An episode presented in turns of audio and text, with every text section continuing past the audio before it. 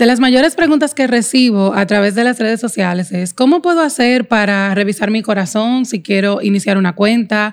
¿O cómo puedo hacer para no compararme con otras cuentas?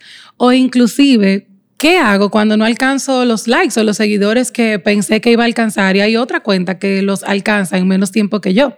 Así que hoy te voy a decir por qué estás luchando con esto y cómo lo único que necesitas entender es que tu audiencia es de uno. Bienvenido al podcast donde la fe y la creatividad se unen para que añadas valor a tus medios sociales y puedas crear un impacto que edifica. Bienvenido al podcast Redes con Valor con Maciel Mateo. Ok, para mí esto es sencillo. Tú lo que necesitas recordar es que si estás aquí, ya sea cualquiera que sea la razón, porque eres community manager de una iglesia o eres un líder de jóvenes o ya vienes con un ministerio que tiene mucho tiempo, quien te ha llamado y quien te ha capacitado es el Señor. Y esto que estás haciendo es un servicio a Él.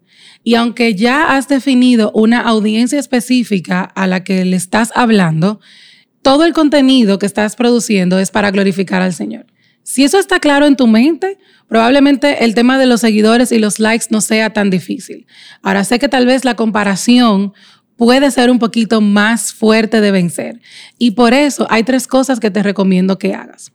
Uno, tener un objetivo claro de para qué estás en redes sociales.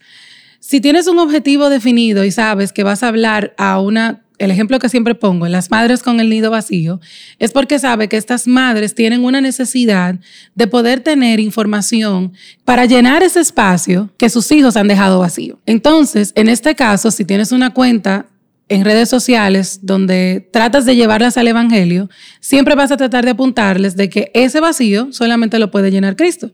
Y si ese es tu objetivo, los likes y los seguidores y las vistas no te van a importar. Porque, ahí viene lo segundo, lo importante son las vidas transformadas.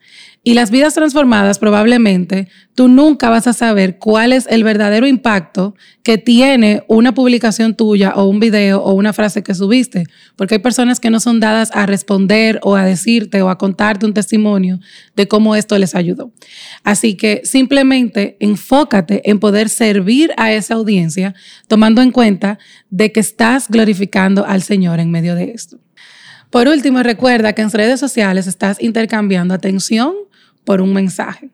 Y esa atención no debe de ser dirigida hacia ti, debe ser dirigida hacia Cristo como el único que puede llenar esa atención que esa persona está tratando de llenar con un contenido que probablemente no sea el mejor.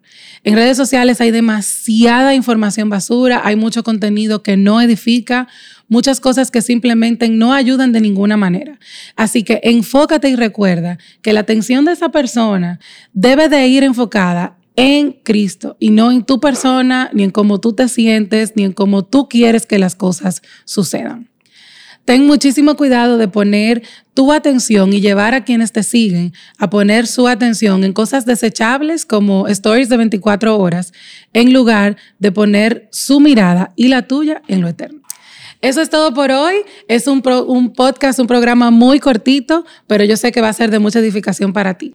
Y recuerda que este podcast se transmite todos los viernes en este canal de YouTube, Redes con Valor. Bye bye.